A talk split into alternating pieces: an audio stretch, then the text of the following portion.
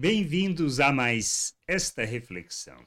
Termos a consciência de onde estamos, da nossa dependência, de quanto dependemos do Senhor e que somos preservados por Ele para cumprirmos e realizarmos o que temos que fazer neste mundo. Não se trata de outra coisa. Precisamos ser o instrumento de Deus, a expressão de Deus neste mundo, do revelar da sua misericórdia e da sua graça.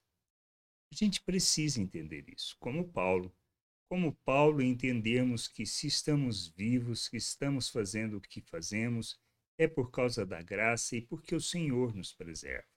Lá em Atos 26, 22 a 23, ele testemunha sobre isso. Diz assim: Mas alcançando o socorro de Deus, permaneço até o dia de hoje, dando testemunho tanto a pequenos como a grandes, nada dizendo senão que os profetas e Moisés disseram haver de acontecer, isto é, que o Cristo devia padecer e, sendo o primeiro da ressurreição dos mortos, anunciaria a luz ao povo e aos gentios. O que ele estava falando? Paulo falava da sua experiência de vida, das dificuldades, das lutas, das vezes que quase morreu. Nós temos passado por isso? Com certeza não.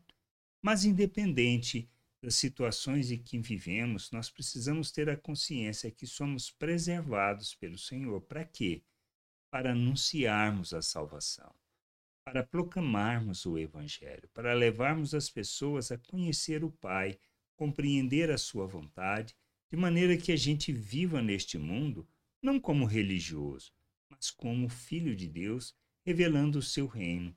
Por isso, é entendermos acerca da ressurreição, entendermos que somos feito um novo ser, que morremos e ressuscitamos com Cristo e que devemos nos submeter a Ele, arrependido de nossos pecados, ou seja, de uma vida fora da vontade de Deus, buscando os nossos interesses. Quando fazemos isso, somos feito um novo ser, uma nova criatura.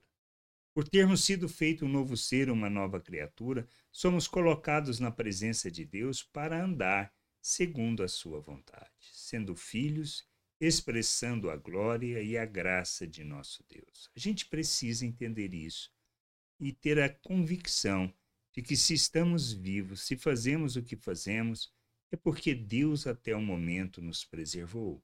Dependemos dele inteiramente para tudo. E essa consciência, essa certeza de que quem nos guarda, nos conduz e nos preserva é o Senhor.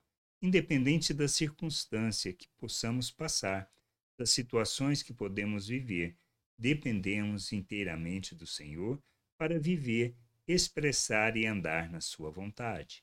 Graça e paz sobre a tua vida. E isto é que nós precisamos entender e viver na plenitude da vontade de Deus.